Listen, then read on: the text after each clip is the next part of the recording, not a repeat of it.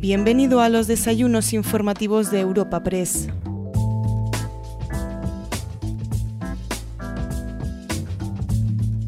En esta ocasión te ofrecemos un desayuno informativo patrocinado por Altadis, Cepsa, Fujitsu, Ibercaja, KPMG, Telefónica y Veolia con la ministra de Ciencia e Innovación Diana Morant. En primer lugar, podremos escuchar al presidente de Europa Press, Asís Martín de Caviedes, abriendo el encuentro y haciendo una breve reseña curricular de nuestra invitada. A continuación, Diana Morán subirá a la tribuna informativa y tras su intervención charlará con Javier García, director de Europa Press, para responder algunas de las preguntas de los asistentes a la cita. Buenos días a todos. Señora ministra de Ciencia e Innovación, ponente invitada de hoy. Querida ministra, muchas gracias de verdad en nombre propio de Europa Press, de los patrocinadores, por ser tú la ponente invitada a la estrella de hoy. Delegada del Gobierno, querida Mercedes, secretaria de Estado y directora general del Centro Nacional de Inteligencia, bienvenida. Presidente del CSIC, presidenta del CSIC, diputados y senadores, rectores universitarios, embajadores autoridades queridas amigas y queridos amigos. Hoy tenemos con nosotros a nuestra ministra de Ciencia e Innovación y de verdad, ministra, es un verdadero honor que estés con nosotros esta mañana. Como te decía, me voy a limitar a hacer una breve eh, reseña curricular tuya. Inmediatamente te paso la palabra, que te queremos escuchar todos y con mucha atención. Como bien sabemos, Diana Moranti Ripoll es nacida en Gandía, su gran ciudad, su pueblo de corazón, en Valencia, es ingeniera de telecomunicaciones por la Universidad Politécnica de Valencia. Su carrera la inició en su ciudad natal, en Gandía, como concejala entonces en el Ayuntamiento de Gandía. Estábamos entre los años 2011 y 2015 y también diputada de la Diputación Provincial de Valencia desde el año 2015 hasta mayo del 17. En el ámbito orgánico, afiliada desde muy joven al Partido Socialista del País, del País Valenciano PSOE, ha sido secretaria general de Gandía entre los años 14 y 22, pasando a formar parte de la Ejecutiva Nacional del PSOE como secretaria de Ciencia, Innovación y Universidades desde octubre del año 21. En las elecciones municipales del año 15, tras el acuerdo alcanzado entonces con MES Gandía y Ciudadanos, fue elegida alcaldesa de Gandía, cargo que ocupó hasta julio del año 21, porque renovó, en aquel caso, siendo la lista más votada, también en las municipales del año 2019. También formó parte del Consejo de Administración de la Autoridad Portuaria de Valencia entre enero del 20 y julio del 21. Y como todos muy bien conocemos, tuvo que abandonar su querida ciudad natal al ser llamada por el presidente Pedro Sánchez a ocupar la cartera ministerial de Ciencia e Innovación. Nuevamente, querida ministra, muchas gracias y ocúpate la tribuna. Presidente de Europa Press, un placer de nuevo acompañaros. Delegada del Gobierno, directora general del CNI, presidenta del CSIC y muy eh, ilustres acompañantes, buenos días a todos y a todas. De nuevo, agradeceros la invitación para participar en este encuentro informativo y muchísimas gracias a todos y a todas por vuestra asistencia.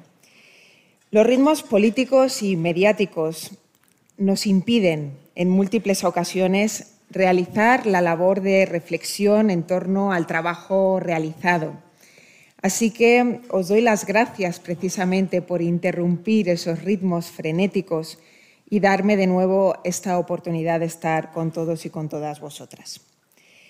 La ciencia y la innovación no son cuestiones que están aisladas de los temas más relevantes y estratégicos de nuestro país.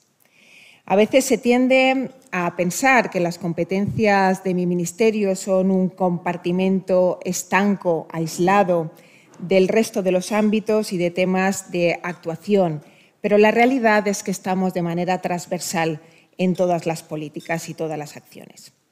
La labor del Ministerio, y en especial a través de la Ley de la Ciencia, de la que luego hablaré, conectan y se enmarcan en un plan profundo de modernización del país que estamos acometiendo, liderado por el Gobierno de España y que tiene una hoja reformista muy clara. Con especial énfasis en este último año, hemos acompañado a las familias ante las dificultades y las coyunturas sobrevenidas. Hemos sido un gobierno eficaz en las adversidades, pero sobre todo hemos situado a las personas, a las clases medias trabajadoras, a nuestros conciudadanos, a las familias en el centro de la acción política. Una actividad frenética que a veces pasa desapercibida, que titulares tapan otros titulares, pero que es necesario en estos espacios que nos demos un tiempo para resaltar. Les pongo un ejemplo vamos a hacer una trayectoria por una familia cualquiera de nuestro país. Porque todos tenemos cerca muchas familias que han visto mejoradas sus condiciones de vida gracias a las casi 150 iniciativas legislativas que hemos aprobado a lo largo de esta legislatura. Familias que han visto ampliar sus permisos de paternidad y maternidad, que se han beneficiado del fortalecimiento del sistema sanitario, como por ejemplo en relación con la salud bucodental, que llegan mejor a fin de mes con la subida del salario mínimo interprofesional o que tienen un marco laboral más seguro gracias a la contratación indefinida. Familias con jóvenes con un mayor acceso a la universidad gracias a las becas, también un mayor acceso a la cultura y, muy importante, a la vivienda con los bonos que ha puesto en marcha el Gobierno de España y también familias que están mejor protegidas frente a los desahucios. Detrás de los nombres técnicos de las leyes hay, como digo, familias compuestas por personas también mayores que ya no tienen que elegir entre comprar determinados productos de la cesta de la compra o volver a pagar, porque esto era el concepto del copago farmacéutico, medicamentos vitales para tener una calidad de vida decente mayores que disponen de más recursos gracias a la subida de las pensiones y mayor seguridad gracias al fortalecimiento del sistema público de salud y al derecho a elegir también y por fin una muerte digna. En el listado interminable de iniciativas aprobadas, la reforma laboral, la ley de educación, la ley de formación profesional, la ley del cambio o contra el cambio climático, la ley de la eutanasia, la ley de la ciencia. Hay derechos, hay dignidad y hay orgullo. Orgullo de un gobierno progresista que acompaña a las familias en su día a día, que se preocupa por sus condiciones materiales y económicas, que reparan sus dificultades y que blinda sus derechos. ¿Qué hubiera sido de estas familias en la crisis de la COVID-19 o en las crisis derivadas de la guerra de Putin en Ucrania sin estas medidas? ¿Alguien en este país puede estar en contra de subir el ingreso mínimo vital, el salario mínimo interprofesional o de subir las pensiones a nuestros mayores? Adoptamos medidas que no van en contra de nadie. En el centro de nuestras políticas están nuestros conciudadanos y su bienestar ¿Quién puede estar en contra de bajar el precio de la electricidad, de bajar el precio de la gasolina, de topar el precio de la bombona de butano? Mi respuesta, sincera, es nadie. Pero lo cierto es que hay quienes votan una y otra vez contra todas estas medidas y, por lo tanto, contra los derechos de las familias de este país. ¿Cuál es esta razón? La razón de esta oposición a estas políticas? ¿A quiénes representan quienes votan en contra? ¿Y cuál es la motivación que les mueve? Las respuestas a estas preguntas también son claras. Aquellos que supuestamente saben gobernar mejor solo hubiesen gobernado para unos pocos, para una minoría, para aquellos que no se presentan a las elecciones y que intentan conservar, pase lo que pase, sus privilegios. Por tanto, estamos ante dos modelos antagónicos. El modelo de este gobierno, el gobierno de España, que protege a las clases medias trabajadoras, frente a un modelo, el que aplicó el Partido Popular, que atentaba y erosionaba el estado de bienestar y los servicios públicos para que se sustituyeran por modelos privados con los que hacer negocio. Estamos ante el modelo del Gobierno de España que propugna por la justicia social y la solidaridad y el modelo del Partido Popular que concede becas con dinero público a los que más tienen para ir a centros privados. Estamos ante el modelo del Gobierno de España que sube el salario mínimo interprofesional y amplía derechos de la ciudadanía o el modelo del Partido Popular que privatiza y erosiona las instituciones democráticas. Somos un gobierno incómodo, lo dijo el otro día el presidente del Gobierno, para una minoría de privilegiados, pero no para las familias trabajadoras de nuestro país.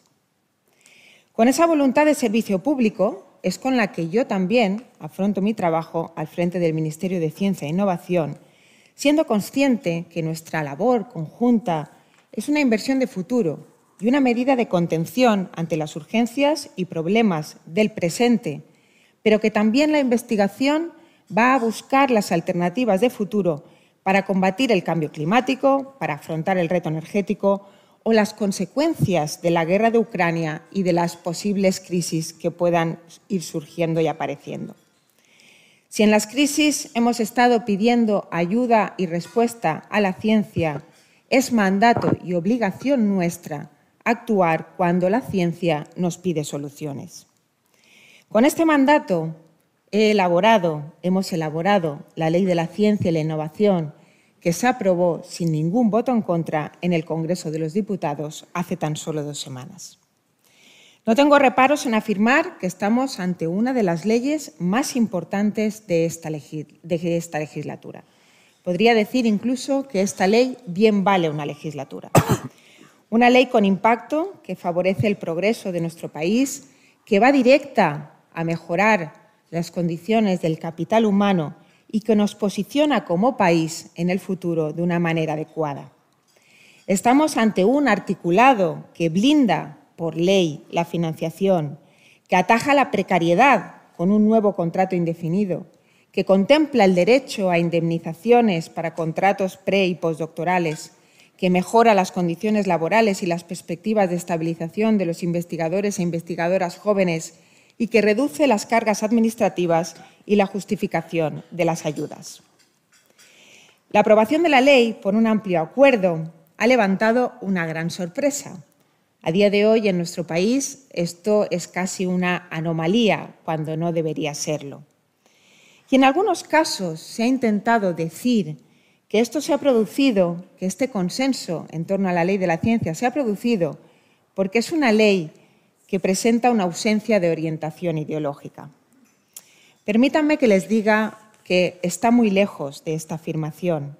Esta ley es una ley claramente progresista que fortalece el sistema público de ciencia, que combate la precariedad de sus trabajadores y trabajadoras ampliando sus derechos y que blinda por convicción una financiación pública en I+D. Estamos ante una ley eminentemente socialdemócrata que refuerza aspectos sociales de la política científica con nuevos avances en igualdad de género y en diversidad, que considera la ciencia como un bien común y, por lo tanto, de acceso libre y no privado. Hemos sido capaces de ir enriqueciendo el texto, de sumar y negociar aportaciones, pero no hemos perdido la orientación y el objetivo final. Este objetivo que hizo al presidente Pedro Sánchez recuperar el Ministerio de Ciencia tras quedar diluido en otros departamentos durante los gobiernos anteriores o aumentar su financiación hasta tener un presupuesto más importante. Por tanto, esta es una ley que lleva un sello socialista, pero negociada y acordada con otros grupos políticos y organizaciones representativas de la ciencia, pero vuelvo a decir, sin perder su esencia y su ideología. Nos encontramos un sistema de ciencia maltratado y esquilmado, con los recortes de la última década, y respondimos con una ley que atajaba la sangría de recursos, que protege al personal de investigación. Esta norma servirá de estructura para configurar un sistema de ciencia e innovación más robusto que haga de nuestro país también un país más resiliente. La base para esto será posible y ha sido posible porque se ha ido asentando en las políticas que ha ido aplicando el Ministerio en el último año. Y voy a poner algunos ejemplos de estas políticas. En 2021, el Ministerio de Ciencia e Innovación invirtió 939 millones de euros, más que el año anterior. Y pongo el acento en nuestro nivel de ejecución, porque también hay quienes dicen que no gestionamos y no ejecutamos los presupuestos. El nivel de ejecución del Ministerio de Ciencia en el año 2021 fue del 94% del presupuesto no financiero. Dinero para la ciencia que ya está en manos de la ciencia para investigar, por ejemplo, contra el cáncer por las nuevas tecnologías de energía o para el vehículo eléctrico. De igual modo, hemos impulsado la mayor oferta pública de empleo, lo sabéis, es eh, una política general del Gobierno de España, pero que también es la mayor oferta pública de empleo en los organismos públicos oficiales de investigación de los últimos 14 años casi 2.000 plazas nuevas en los últimos tres años. Y quiero poner el acento en que ayer mismo pusimos la primera piedra de esta expansión pública de empleo. Hemos convocado el proceso selectivo para cubrir 450 plazas de científico y científica titular en nuestros organismos públicos de investigación a través del Sistema General de Acceso Libre. Y seguiremos también este año con otras convocatorias con cerca de 750 nuevas plazas para personal científico y técnico de apoyo a la investigación. Y también quiero destacar nuestro apoyo continuado al tejido empresarial para promover la innovación como Estado emprendedor, también para las pymes. La semana pasada, por ejemplo, se publicó la segunda convocatoria de las tres que van a componer este año el programa Misiones Ciencia e Innovación a través del CEDETI. Este año van a tener una dotación de 260 millones de euros, un 40% más que el año pasado, y se va a trabajar en ocho líneas estratégicas para financiar proyectos de investigación empresarial en retos liderados por las empresas, pero que son retos de nuestra sociedad y de nuestro país. Estos cambios, estas políticas, y en especial la ley de la ciencia y la innovación, son de un enorme calado, de un enorme impacto, y se encuentran entre los aspectos más importantes de esta legislatura. Sus efectos son estructurales, no coyunturales, y se percibirán con claridad en los próximos años. Voy finalizando nos encontramos en un momento muy complejo. Esto es innegable. El contexto geopolítico y económico internacional nos obliga a combinar nuestra agenda de reformas con políticas claras, contundentes, inmediatas, que ayuden a mitigar los efectos de la guerra de Putin en Ucrania. Somos conscientes en el Gobierno que las respuestas a esta crisis deben ser desde la solidaridad y la justicia social, no desde el neoliberalismo y desde el sálvese quien pueda. No concebimos los recortes y la austeridad como el camino, porque ya no fue acertado la última vez y tampoco lo sería ahora. Frente a la volatilidad geopolítica, gobernamos creando certezas. La resolución a estos grandes problemas como la guerra, no va a depender de nosotros. La pandemia no estaba en nuestras manos, la guerra tampoco lo está, pero sí podemos dar la certeza de que este Gobierno va a seguir adoptando tantas medidas sean necesarias para dar certidumbre y seguridad y que impacten de la mejor manera posible en la vida de los españoles y las españolas para mitigar los efectos que estas crisis están teniendo en nuestras familias. Los datos a nivel macro avalan la eficacia de estas medidas. Estamos consiguiendo amortiguar el impacto de la guerra desde muchos flancos. Hemos tomado medidas novedosas con gran determinación e incluso por delante de Europa, lo que ha permitido reducir la inflación en 3,5 puntos porcentuales. Esa sería la diferencia que tendríamos sin las medidas, o rebajar en 200 euros la factura de la electricidad, rebajando ya desde hace un año el IVA de la factura de la luz de un 21 al 10%, ahora de un 10% al 5%, y por supuesto con la excepción ibérica conseguida por el presidente Pedro Sánchez en Europa. Una excepción que nos está situando en tener el precio del gas más bajo de todos los países de Europa. También con estas medidas aplicamos un descuento al combustible, bloqueamos la subida del precio del alquiler de las viviendas y limitamos el aumento de la, también del precio del butano.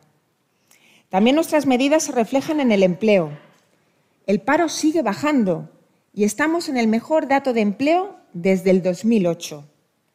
La afiliación marca un nuevo récord también de firma de contratos indefinidos, alcanzando su máximo de la serie histórica, y la caída del paro entre los jóvenes y las mujeres es muy significativa. Estos datos, permítanme decirles que son extraordinarios si tenemos en cuenta el complicado contexto del que venimos, la pandemia, ahora también la guerra, el alza de los precios y la incertidumbre que todo esto genera. De igual modo, en el primer trimestre de 2022, la inversión fija y de componentes ha aumentado en propiedad intelectual y en bienes de equipo. Esto quiere decir que en España estamos inventando, estamos investigando más, estamos registrando propiedad intelectual y estamos adquiriendo equipamientos, robots, que precisamente van destinados a producir estos bienes. Y esto es un claro ejemplo de un cambio de modelo productivo que ya está en nuestro país y que se debe al despliegue de los fondos de recuperación que están incidiendo ya en nuestra economía. Por último, este marco de certezas y seguridad en el que trabaja el Gobierno de España ha sido reconocido de nuevo por la Unión Europea de manera positiva autorizando el segundo desembolso del Plan de Recuperación, Transformación y Resiliencia. Esto implica que España se convierte de nuevo en el primer Estado miembro en recibir el pago de estos fondos. Ya lo fue en la primera transferencia y ahora lo vuelve a ser en la segunda transferencia. Esto se debe a nuestro cumplimiento, a que estamos haciendo los deberes y a que efectivamente los fondos de recuperación están yendo a donde tenían que ir, que son sus destinatarios. Por recordar la cifra, España va a recibir 140.000 millones de euros del Fondo de Recuperación Europeo, un 11% de su Producto Interior Bruto, de los que la mitad se darán en ayudas directas, en fondos no reembolsables. Ayudas directas que son casi 10 veces más de lo que España recibió en fondos de cohesión entre el 2014 y el año 2020. A pesar de todo ello y de estas buenas cifras que están, que lo son, no queremos ser autocomplacientes. Sabemos que como gobierno no debemos de bajar la guardia, que debemos seguir con la hoja de ruta de progreso. Es esencial que nuestro país no dé una vuelta hacia atrás, que siga por la senda del futuro pero que lo hagamos a través del escudo social y que lo hagamos poniendo medidas sobre la mesa una y cada vez que haga falta para ayudar a las familias, por mucho que algunos intenten distraernos o erosionarnos. Nuestro empeño y nuestra prioridad es el bienestar de la ciudadanía, de las familias, y en ello trabajan, trabajamos todos los departamentos del Gobierno de España con el presidente Pedro Sánchez a la cabeza. También el Ministerio de Ciencia e Innovación. Y la ciudadanía tiene la certeza de que puede contar con este Gobierno. Muchas gracias. Gracias. Muchísimas gracias, ministra. Tenemos 40 minutos y vamos a hablar de todo. Vamos a hablar, obviamente, de su ministerio, de la, de la ley de, ciencia, que es bien importante, de algunos asuntos de su ministerio, algunos incluso polémicos, y ya le digo que quiero que dediquemos la, última parte, ministra, a hablar de política general, de la situación general del país y de esa especie de otoño del descontento que todo el mundo nos está augurando, que la verdad es que da miedo que termine el verano por lo que pueda venir. fin, antes de nada, recuerdo a los compañeros que pueden plantear preguntas en la dirección que están aquí recogida de preguntas eventos arroba Press. Ministra, antes de empezar con los temas de su departamento, permítame, porque ha dicho usted en su intervención que son un gobierno incómodo. Yo quiero preguntarle, ¿son un gobierno incómodo para quién? ¿Cuáles son esos intereses ocultos que están conspirando contra el gobierno? No, quizás no son tan ocultos. Son intereses que han visto en este gobierno, que tiene su prioridad y todas sus políticas dirigidas a las clases medias, trabajadoras, a fortalecer lo público, en definitiva, a aplicar medidas que repartan mejor la riqueza y que, por supuesto, pues viene, van viendo cómo eh, pueden verse sus privilegios tocados.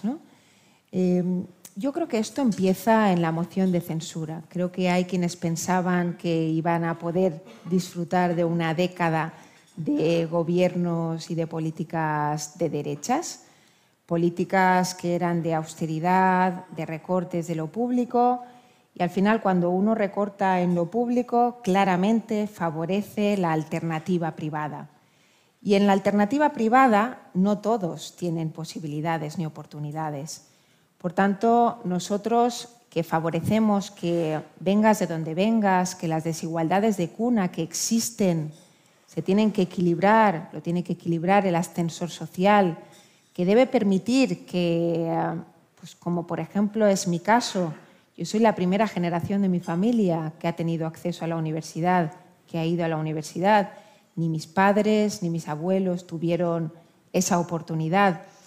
Y cuando escucho, por ejemplo, al señor Feijó decir que el dinero donde mejor está es en el bolsillo de los ciudadanos, cuando habla de la rebaja de los impuestos, yo le contestaría al señor Feijó que eso sirve para quien tiene el bolsillo lleno. Porque desde luego mi padre, que ha sido trabajador toda la vida, con el dinero de su bolsillo no habría podido pagar la carrera de sus dos hijas sin un eh, sistema universitario público ni habría podido pagar el tratamiento de cáncer de su padre o el de cáncer de su suegra sin un sistema de sanidad público. Por tanto, eh, el dinero donde mejor está es repartido, redistribuido, con la aportación de todos, que aporte más el que más tiene, el que más recibe y el que más se beneficia de la sociedad en su conjunto. Y desde luego, claramente, en un momento de crisis en el que hay que repartir el esfuerzo eh, entre todos, porque no se nos puede escapar, hay una guerra, ponemos todos los días las noticias, los medios de comunicación, vemos caer bombas en Ucrania, aquí afortunadamente no caen bombas, pero todos sabemos que también tiene efectos esta guerra en toda Europa, en el mundo en general y estos efectos los tenemos que mitigar, pero va a tener costes y los costes se van a tener que repartir. Y desde luego en el reparto de los costes no puede haber nadie que se beneficie del sufrimiento o del malestar de los demás. Y por eso el Gobierno va a intervenir y vamos a crear impuestos, por ejemplo, a las eléctricas o vamos a vigilar a las empresas petroleras en, este esta subida eh, descomunal del precio de la gasolina. Por eso digo que sí, hay gente que ve sus intereses eh, amenazados con un gobierno progresista. ministra, ¿está mm, sugiriendo que hay malas prácticas de las petroleras en la subida de los precios? Estamos diciendo que vamos a vigilar y vamos a controlar qué está ocurriendo con esta subida de. En teoría, la Comisión Nacional del Mercado y Competencia está vigilando eh, pues vamos a controlar que esa vigilancia se esté haciendo. No quiero pincharla demasiado, pero mm, eh, claro, el, gobierno tiene el boletín oficial del Estado. Es difícil conspirar contra el BOE. No, no, si nosotros seguimos con nuestra hoja de ruta, si la conspiración no viene de ahí, eh, por eso digo que nosotros somos un gobierno incómodo, pero que no nos van a frenar en nuestra hoja de ruta. Otra cosa es el bombardeo mediático, por ejemplo, eh, desde intereses mediáticos que claramente eh, todos los días nos cuentan o le cuentan a la ciudadanía lo mal que lo está haciendo este gobierno, que ocultan las buenas cifras, que se ensañan en datos que de repente parece que vayan a cambiar la realidad de este país de un momento a otro. Eh, otra cosa es, en definitiva, el, eh, pues, ese voto continuado por parte, por ejemplo, del Partido Popular, que da igual la medida que sea, da igual a quién vaya dirigida, es un no permanente que lo que ha tratado ha sido de deslegitimar desde el primer momento un gobierno que es absolutamente democrático y que han instalado esa sensación de, electoral permanente, de que no estamos en una legislatura normal, nos han convocado continuamente a las urnas, eh, nos colocan continuamente encuestas encima de la mesa y parece que, no estemos en una legislatura válida. Eh, pues estamos en una legislatura que el Gobierno de España pretende agotar y la pretendemos agotar porque ese es el juego democrático y además ese es el compromiso que adquieren los gobiernos cuando se presentan a las elecciones. Estar a las duras, a las maduras, estar sobre todo en los momentos difíciles.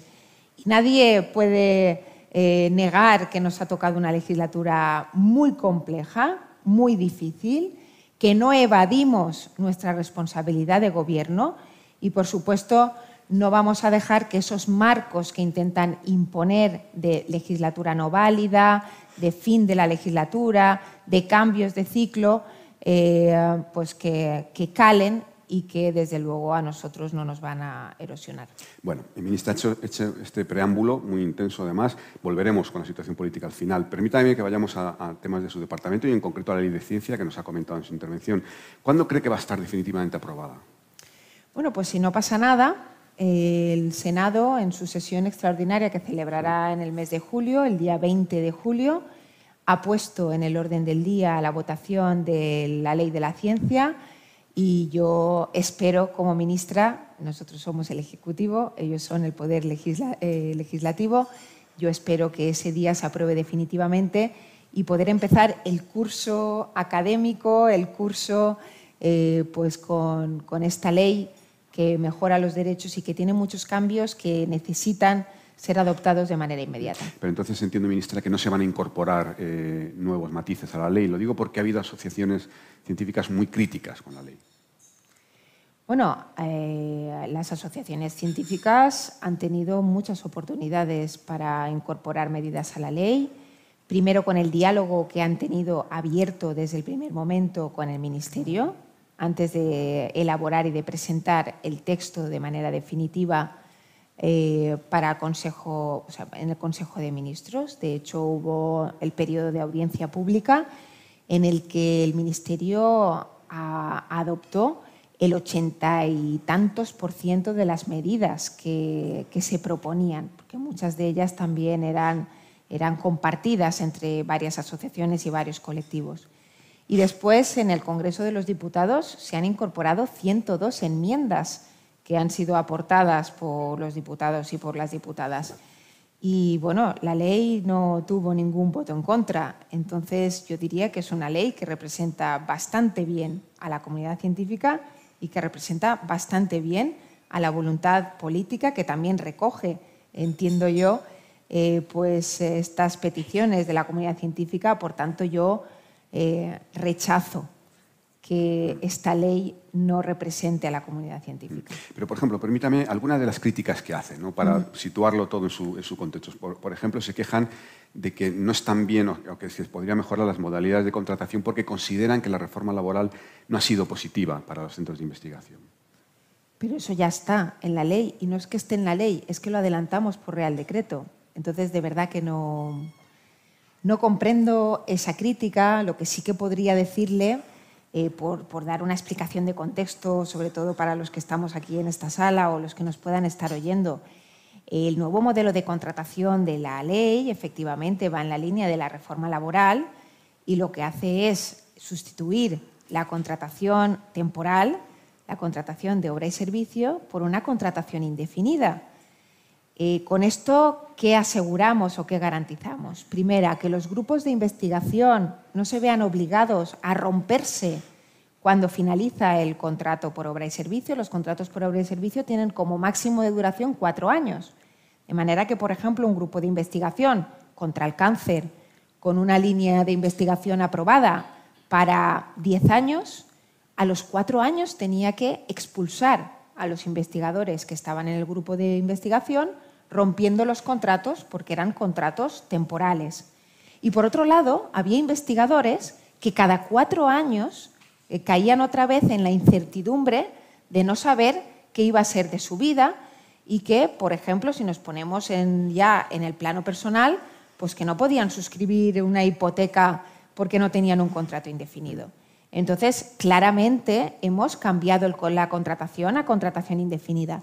Pero es que está el presidente de la CRUE aquí presente y eso es una convicción de todo el sistema de ciencia. No es una convicción ni una imposición del Ministerio de Ciencia.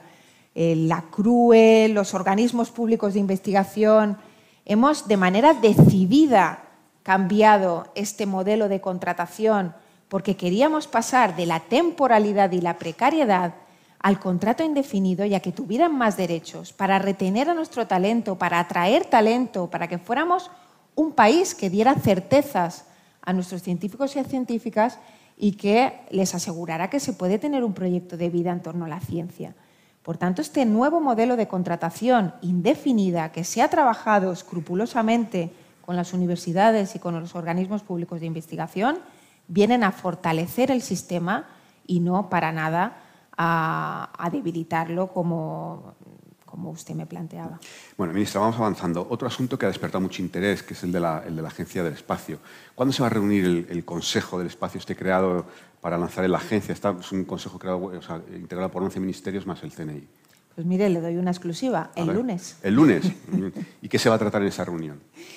Pues eh, en esta primera reunión eh, como usted muy bien ha comentado, el Consejo del Espacio tiene como objetivo establecer cuál va a ser la estructura de la próxima Agencia Española del Espacio, la estructura, las funciones, los estatutos, la manera de organizarse, la manera de decidir. Eh, a partir de ahí también sacaremos a concurso eh, dónde se eh, situará esta futura agencia del espacio cuando conozcamos cuáles son las condiciones que, tiene que, cumplir esa nueva sede. Y en definitiva, pues el Consejo viene a ponerse en marcha para cumplir el mandato del presidente del Gobierno que nos ha dicho que quiere tener una agencia del espacio española a principios del año que viene. Se, van a cumplir, se pueden cumplir los plazos. Debemos cumplirlos. ¿Madrid se podrá, presentar a ser sede de, esta agencia? Madrid se podrá presentar a ser sede. En ningún sitio dice que no se pueda presentar Madrid. Pero yo quiero hacer una reflexión.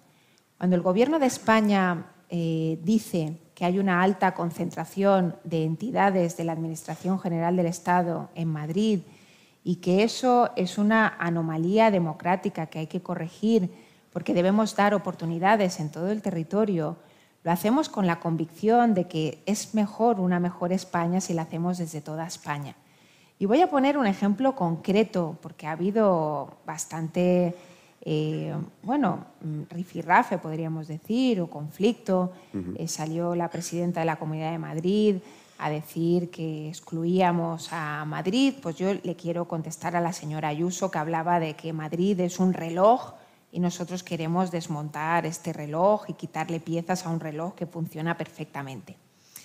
Miren, la Comunidad de Madrid en materia científica, en todos los rankings, sale como la segunda comunidad por detrás del País Vasco en inversión en I+D.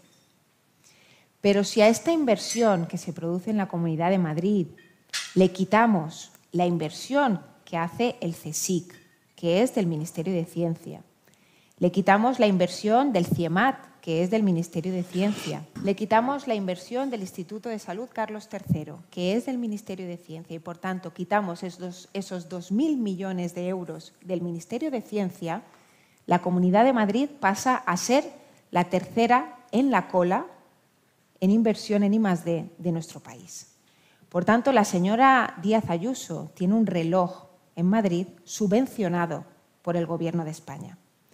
Y por tanto, creemos que igual que la Comunidad de Madrid recibe de todos los ciudadanos de España estos eh, beneficios y que aprovecha, en definitiva, eh, los resultados de los impuestos de todos los ciudadanos del país, el resto de comunidades autónomas también tienen derecho. Y ese es el espíritu con el cual el Gobierno de España ha creado esta nueva fórmula por la cual cada vez que aparezca una entidad o se vaya a crear una entidad o una institución nueva de la Administración General del Estado, todos los territorios se podrán presentar para beneficiarse, en definitiva, de las sinergias que se generan en torno a estas entidades y que, como digo, son entidades de todos los ciudadanos de España y que deben favorecer a todos los territorios de España. Entiendo, ministra, obviamente que esta proporción de inversión pública en Madrid es muy superior al resto de, eh, otras comunidades. ¿no? Claramente, eso es lo que señalamos, que hay una altísima concentración de entidades de la Administración General del Estado en la Comunidad de Madrid, muy concretamente en la ciudad de Madrid, que eso no ocurre en, los, en otros países de, Europa y que poco a poco tenemos que ir eh, no, quitándole cosas a Madrid, sino dándole cosas nuevas a los otros territorios. Escuchando a la ministra, no sé por qué me da que la Agencia Espacial no va a estar en Madrid. En fin, veremos. Lo que sí que le, planteo, ministra, creo que usted sí quiere que el director sea su predecesor, Pedro Duque. ¿Va a ser, puede ser, se lo ha planteado? Eh, esto a mí me preguntaron, ¿podría ser Pedro Duque el nuevo director de la agencia? ¿Sería un buen candidato? Yo contesté, sería un grandísimo candidato pero también dije que no hay nombres encima de la mesa y que no estamos en ese lugar. Ah, vale, vale. Bueno, vale, aclarado.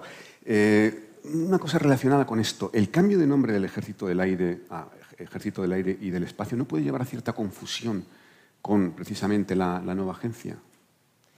Bueno, es que la nueva agencia claramente lo que viene es a cubrir efectivamente la necesidad de que exista un organismo que coordine y que sea la ventanilla única y, la voz única de muchos ministerios que tienen eh, y, que, aportan eh, servicios eh, en el espacio. Uno de ellos es defensa, otro es, por ejemplo, el Ministerio de Asuntos Económicos que tiene la responsabilidad de las telecomunicaciones, otro es el Ministerio de Ciencia y de Innovación, otro es el Ministerio de Medio Ambiente con observación de la tierra para la lucha contra el cambio climático, otro es el Ministerio de Pesca y de Agricultura también eh, para la observación de la tierra, para cuestiones como la sequía, para la observación de los océanos. En definitiva, es que todos estamos, el Ministerio de Transportes, por supuesto, el transporte aéreo, en definitiva, hay 11 ministerios involucrados en esta agencia y eh, el Ministerio de Defensa lo que ha hecho es eh, adaptarse a los nuevos tiempos con este cambio de nombre que están haciendo también otros países, por ejemplo Francia, de hecho Estados Unidos ya tiene directamente un ejército que lo llama ejército espacial directamente.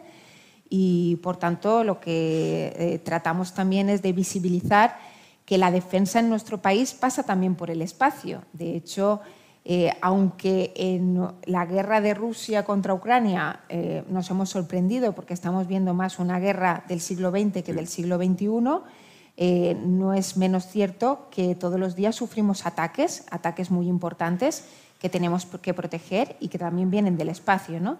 Y esos ataques en, en términos de ciberseguridad que afectan a nuestros ciudadanos, que afectan a nuestras empresas, que pueden afectar a infraestructuras críticas de nuestro país. Imagínense un ataque de Rusia al sistema informático de nuestros aeropuertos o de nuestros trenes o de nuestro sistema energético. Eh, en definitiva, tenemos también que defendernos en el espacio. Mm. Ministra, dos asuntos muy concretos que ya le planteé en el anterior desayuno, que fue el 31 de enero. A ver si se ha producido alguna novedad o algún avance. El primero es eh, la, la instalación o la posible instalación del telescopio TMT en La Palma. Eh, ¿Hay alguna novedad, algún avance? Bueno, eh, mm, a veces no news, good news. Eh, no hay más noticias. como sabéis, ahí había dos propuestas. Una era España-Canarias y la otra era Hawái. En Hawái hay, una, hay mm, mucha resistencia por parte de la sociedad que no, no, percibe esta infraestructura eh, como algo positivo y aquí en España estamos justo al contrario. Para nosotros eh, sería una grandísima noticia que fuera, en definitiva, eh, Canarias la que tuviera esta infraestructura internacional. Cuando hablamos de este tipo de infraestructuras singulares, no podemos tener en cada país una infraestructura de estas características. Entonces hay una alianza científica internacional a la que entran luego los gobiernos para hacer posible infraestructuras científicas de carácter extraordinario, que son una movilización y una inversión enorme y que por tanto eh, pues, se elige una localización, pero en realidad da servicio a la comunidad científica de todo el mundo. ¿no? Eso es de lo que estamos hablando con este telescopio, eso es de lo que estamos hablando, hablando también del Live Dons, que es un proyecto que está relacionado con el ITER, es una inversión de 700 millones de euros que se va a hacer en nuestro país, en un pueblo de 800 habitantes que se llama Escúzar, en Granada, por lo que hablábamos por lo que hablábamos justo antes de la desconcentración y de dar oportunidades en todos los territorios, y que también es una infraestructura internacional.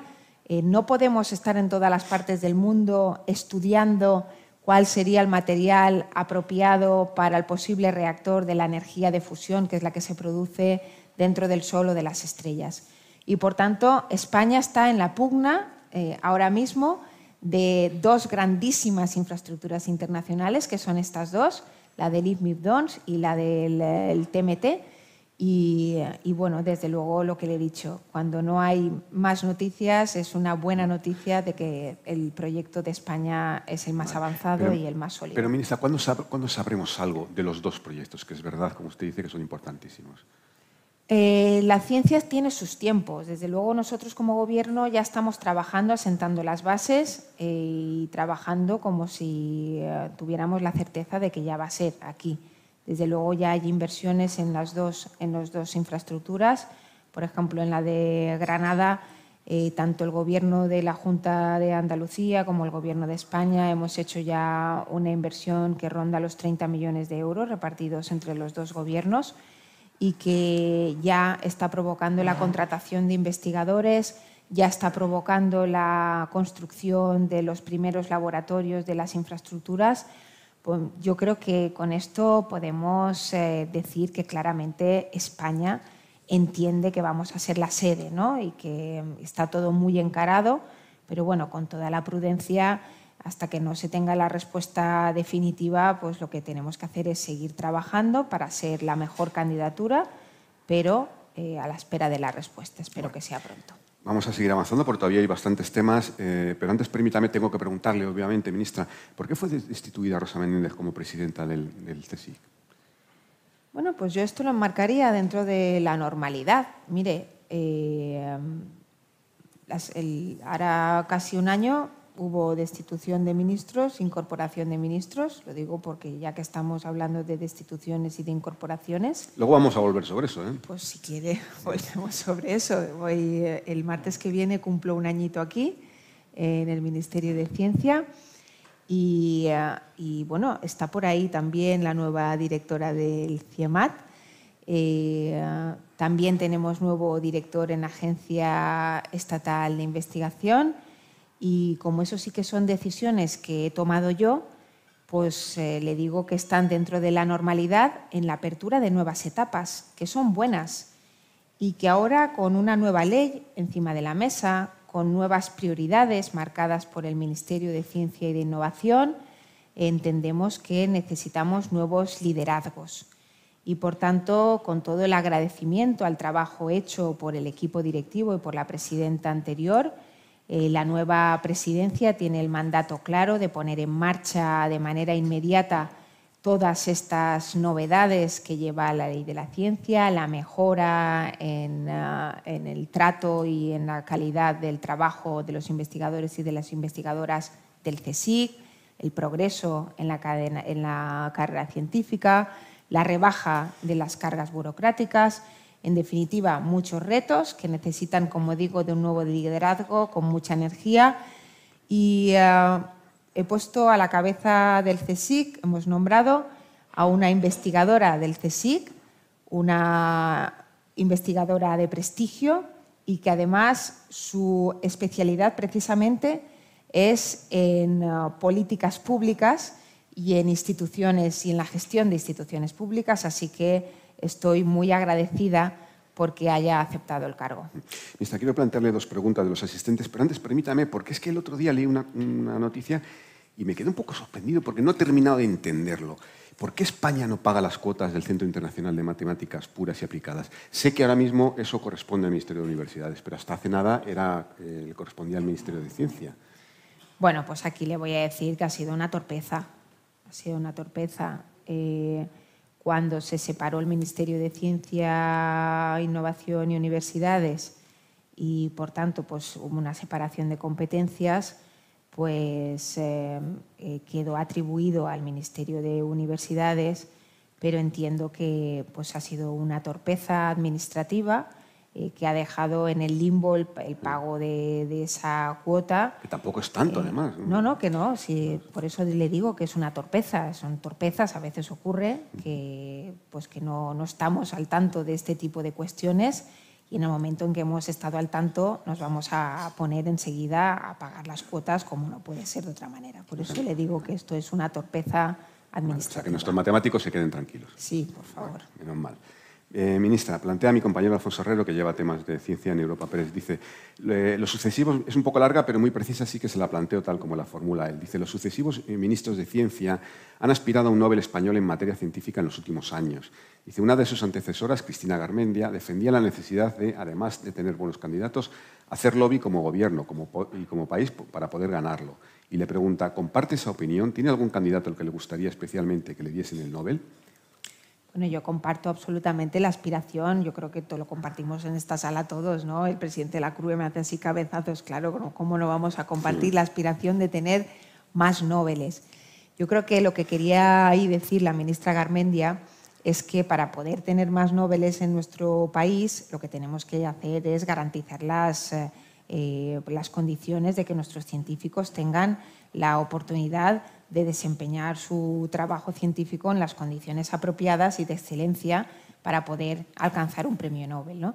Y en esas estamos, en esas estamos a través de la ley, en esas estamos con la, también con la ley de universidades, que las universidades ahora tienen también el, gran reto y además de manera entusiasta de, alcanzar nuevos modelos eh, pues, muchos mucho más modernos ¿no? y que permitan también más investigación en las universidades y reducir lo que ellos llaman la carga docente, ¿no? que tienen que combinar la docencia con la investigación, pues el nuevo modelo de universidades incide más en la investigación y por tanto va a ayudar también en la investigación.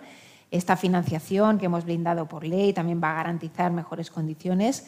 También, por ejemplo, el programa que hemos sacado de mejora de las infraestructuras, lo que le estoy diciendo, tener el IFMIP Dons, tener el TMT, tener el Barcelona Supercomputing Center, tener la plataforma solar de Almería, tener, eh, en definitiva, las infraestructuras científicas y técnicas singulares que hacen que en nuestro país se pueda hacer ciencia singular para todo el mundo, pues va a propiciar que efectivamente nuestros científicos y nuestras científicas tengan mayores oportunidades para poder hacer una ciencia que destaque en el mundo y eso es lo que pretendemos. Eh, ministra, eh, plantea el compañero Guillermo Calvo de Confidencial Digital. Dice que cómo está la investigación de la vacuna española contra la COVID-19, la famosa IPRA, de la que llevamos pendientes un montón de tiempo y no sabemos en qué situación está. Bueno, llevamos pendientes de ella, porque efectivamente todos estamos expectantes ante esta gran, este granito que supondría para España que hubiésemos alcanzado también la capacidad de desarrollar y de fabricar una vacuna contra la COVID en nuestro país, recordando que en nuestro país, al principio de la pandemia, no éramos capaces de fabricar eh, mascarillas, no éramos capaces de fabricar eh, respiradores, no éramos capaces de fabricar vacuna humana, porque yo quiero decir que no es que no la fabricáramos, es que no éramos capaces de fabricar vacuna humana. Y luego ha habido ya cuatro empresas que han sido capaces, porque han desarrollado las capacidades científicas y técnicas para fabricar las vacunas humanas que nos han inoculado. Y tenemos una empresa que, gracias a la colaboración público-privada y con una inversión del Gobierno de España de 18 millones de euros, más la gran eh, eh, apuesta que han hecho ellos, pues hasta ahora en la revisión, en la Rolling Review, por parte de la Agencia Europea del Medicamento. La ciencia tiene sus tiempos. Dejemos que el tiempo de la ciencia se cumpla. El pronóstico que tenían era eh, junio y ya no estamos en junio, estamos en julio. Pero bueno, yo espero que en pocos días tengamos ya la respuesta por parte de la agencia y que tengamos una vacuna española que, como digo, habrá desarrollado capacidades que ya se quedan en nuestro país y que son eh, buenas para futuros retos también, pero desde luego que también van a suponer una aportación importante en una pandemia que, como vemos, todavía no ha terminado. Por eso se lo decía porque, perdón, vaya ataque más inoportuno. Se lo decía porque la EMA ya dice que solo va a autorizar vacunas que sean más eficaces que las que había hasta ahora. Entonces no sé si la de IPRA entra dentro de esta categoría. Sí que entra dentro de esta categoría, al menos, bueno, eh, usted entenderá que yo hablo siempre desde la prudencia, de que desde luego los resultados de los ensayos son confidenciales, eh, los conoce la empresa y los conoce en este caso los organismos de evaluación que, que están evaluando estos resultados. Pero desde luego lo que nos ha estado trasladando IPRA desde el primer momento y lo que la comunidad científica sí que ha visto y ha podido comprobar, y por eso ha levantado también tanta expectación, no solo en España, sino en Europa, es que esta vacuna presenta mejores datos de eficacia frente a la COVID-19 en general, pero sobre todo frente a las distintas variantes que han ido apareciendo, sobre todo porque es una vacuna que tiene plataforma de proteína y que recombina proteínas de distintas variantes y que, por tanto, ante una variante nueva puede incorporar esa variante, recombinar esa proteína y, eh, por tanto, adaptarse a las variantes. Y eso es algo que no hacen las vacunas que hasta ahora eh, conocemos y que nos hemos inoculado. Por tanto, eh, si entendemos que IPRA está haciendo una vacuna más eficaz, pues estaríamos en, un caso de, desde luego, de una mejor vacuna, de mejores condiciones que las anteriores y en un caso de absoluto éxito. Vale, ministra, perfecto. Vamos a dedicar los últimos cinco minutos a la situación política general, como le dije. Ministra, esta semana hemos vuelto a ver otra, otro incremento de la tensión entre las dos partes del Gobierno, esta vez a cuenta del incremento en el, en el presupuesto de defensa. Usted nos ha hecho una valoración de los logros que está, que está teniendo el Gobierno pero al final quedan diluidos en, esta, eh, en este foco permanente sobre las diferencias entre los, dos, entre los dos socios de la coalición. Pues yo, efectivamente, voy a utilizar su expresión, el foco, ¿no?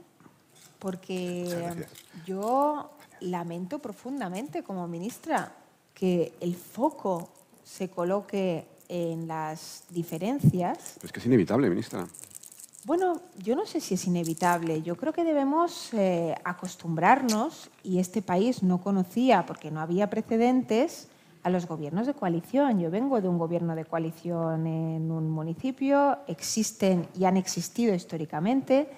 Hay gobiernos de coalición en las comunidades autónomas y es el primer gobierno de coalición en España. ¿Una coalición qué significa? Que somos partidos diferentes y por tanto tendremos opiniones diferentes en algunas cosas pero hemos sido capaces de unirnos, y no solo de unirnos nosotros, sino de también unir a otras fuerzas para sacar 150 iniciativas legislativas. Todas las propuestas de leyes que ha elevado el Gobierno de manera unida al Congreso de los Diputados y después al Senado han sido aprobadas, todas.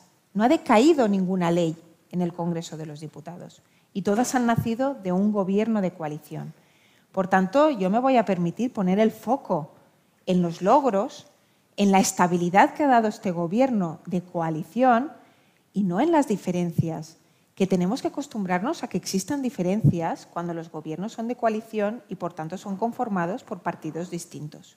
Pero desde luego, la coalición, y ahí cojo las palabras de la ministra portavoz del, del último martes, la coalición no es el objetivo en sí mismo, el objetivo del gobierno de coalición es eh, favorecer y hacer leyes, hacer propuestas, tomar medidas en favor de la ciudadanía. Y por tanto ahí es donde tiene que estar el foco eh, y donde tiene que ponerse la luz de este gobierno, en la capacidad que hemos tenido de dar certezas frente a tantas incertezas y tantas incertidumbres que nos ha tocado lidiar como gobierno. Lo que ocurre, ministra, que este asunto del, incremento de los presupuestos en, defensa, que es un compromiso del presidente con la OTAN de la pasada semana, sí que parece que, va a ser difícil de conciliar los intereses del PSOE y de Podemos, porque para Podemos también es un tema esencial. ¿Esto incluso podría poner en riesgo los presupuestos del año que viene o no tiene nada que ver? Yo aquí querría diferenciar que por una parte está el Gobierno y por otra parte está la sede parlamentaria donde estamos todos los representantes que ha elegido la ciudadanía. El Gobierno es uno y el presidente es uno y por tanto los compromisos del presidente son los compromisos del Gobierno. El otro día en la OTAN estaba sentado el Gobierno de España y estaba sentado a través del presidente del Gobierno de España y el presidente del Gobierno de España es la voz del Gobierno de España y por tanto el compromiso del presidente del Gobierno de España es el compromiso del Gobierno de España. Estas medidas después pasan al Congreso de los Diputados y en el Congreso de los Diputados cada uno tiene su voz, pero en el Gobierno de España hay una voz y es la del presidente del Gobierno. Ministra, todo el mundo nos está anunciando un otoño tremendo yo no sé si será una profecía autocumplida. ¿Qué datos tienen ustedes? Es decir, ¿tenemos que estar tan preocupados? ¿Qué podemos esperar de la vuelta del verano?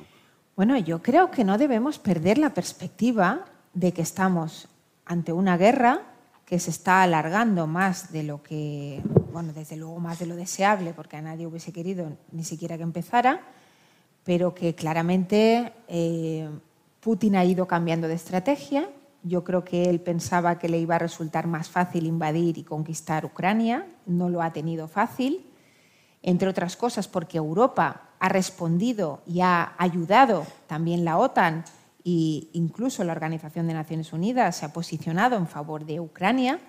Eso no se lo esperaba Putin. Y Putin lo que va a intentar es alargar esta guerra y alargar los efectos de la guerra para poner en jaque la resistencia de los países de la Unión Europea, que somos los que le estamos plantando cara, y en definitiva para poner en jaque o probar la resistencia de la ciudadanía. Así que es Putin quien está poniendo a prueba a la ciudadanía. Y aquí yo lo que quiero es decirle a la ciudadanía que efectivamente la situación es compleja, yo antes ya lo decía, no tenemos nosotros en nuestra mano la resolución de la raíz del problema, que es la guerra, vamos a intentar ayudar eh, en diplomacia y a través de la Unión Europea en lo que podamos, pero no está en nuestras manos, pero si está en nuestras manos, pues mitigar los efectos.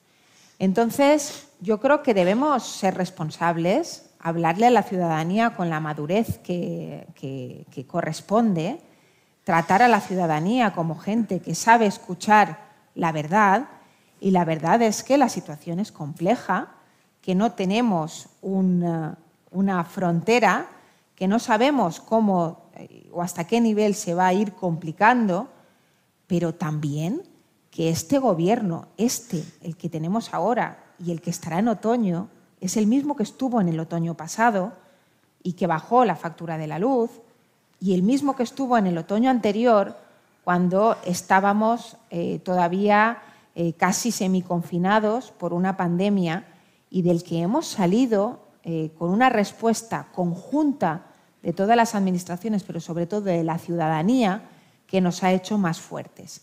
Por tanto, pronósticos de situación, situación compleja, pero certezas, un gobierno que va a seguir acompañando a las familias, a las empresas, para que los costes sean los menores posibles. Vamos terminando, pero tengo que preguntarle, después de las elecciones andaluzas y del resultado que no ha sido bueno objetivamente para el PSOE, se habla mucho de la reacción del presidente del Gobierno y se está especulando mucho sobre cambios en el partido e incluso en el Gobierno. Ya me gustaría que nos pudiera usted decir algo, que nos pudiera avanzar algo. Ya sé que esto es atribución del presidente del Gobierno. Pero, en fin, ¿usted qué le parece? ¿Habrá algún cambio en el PSOE en el Gobierno? Pues voy a, yo voy a hacer lo mismo que antes. Voy a coger su palabra, especulaciones. Yo no me pronuncio sobre, sobre especulaciones. No. Ministra, ha llegado a leer que usted podría ir de candidata a la alcaldía de Valencia. Sí, bueno, yo también lo he leído. ¿Y, qué le parece? ¿Le, gustaría? También era candidata a delegada de gobierno y ya hay una delegada de gobierno. Bueno, nos ponen y nos quitan todos los días de un sitio y de otro. Yo le diría que si yo hubiese tenido que adivinar hace 10 años que iba a ser alcaldesa de Gandía y que hoy iba a ser ministra de Ciencia, no lo habría adivinado nunca. Así que yo la bola de cristal no la uso porque no me ha servido nunca en la vida ni en política. Pero nadie con poder de decisión se lo ha sugerido. No, esto es un terreno de especulación. Eh, soy ajena completamente a, esta, a este debate y desde luego eh, yo estoy centrada en mis obligaciones, en eh, la responsabilidad que me dio el presidente del Gobierno, que de aquí una semana hará un año. Me siento una privilegiada por esta oportunidad pero ya le digo que estoy a disposición del presidente y del Partido Socialista como lo he estado en los últimos 11 años. Ministra, un placer y un honor tenerla con nosotros. Muchas gracias. Gracias a todos.